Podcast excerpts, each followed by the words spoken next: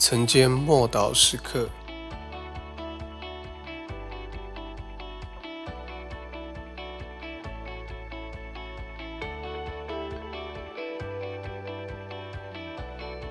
我要差你往外邦人那里去。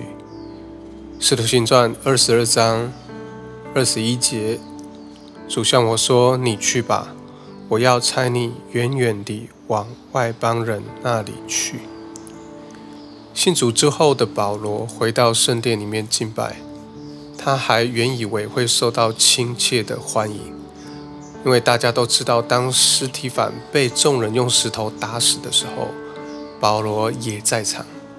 但耶稣另有计划，他知道我们最合适在哪里发挥恩赐长才，他知道在哪里的人已经预备好了来领受。在哪里的人是仍然抗拒福音？他知道在哪里有潜在的果子，所以他要我们先走出去，接纳永存永远的果子。耶稣对保罗说：“你走吧，我要派你往远方外族人那里去。”彼得已经为外邦人开了门，保罗则成为外邦人的使徒。他是学识渊博的法利赛人，对于律法和大祭司的事都相当熟悉。主却差他向罗马的兵丁、雅典城的这些哲学家，或者说哥林多城的妓女和以弗所城里面拜偶像的人来传福音。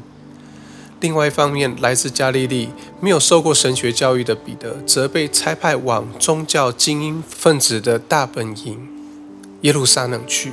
耶稣知道他在做什么，他绝不浪费恩赐才干。他知道我们最合适在哪一种背景下来发挥恩赐。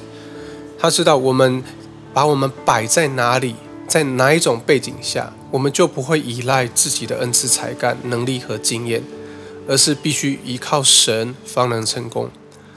在保罗里面有一股信念、力量和热忱，要突破阻碍福音的高墙。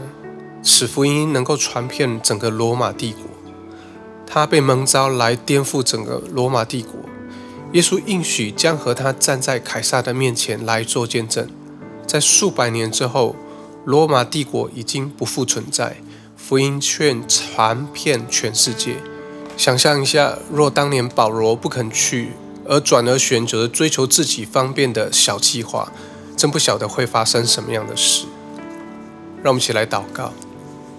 感谢主，当你说去，而我听从的时候，就会带来极大的喜乐。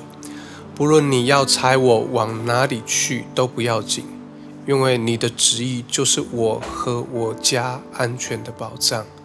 奉主耶稣基督的名祷告，阿门。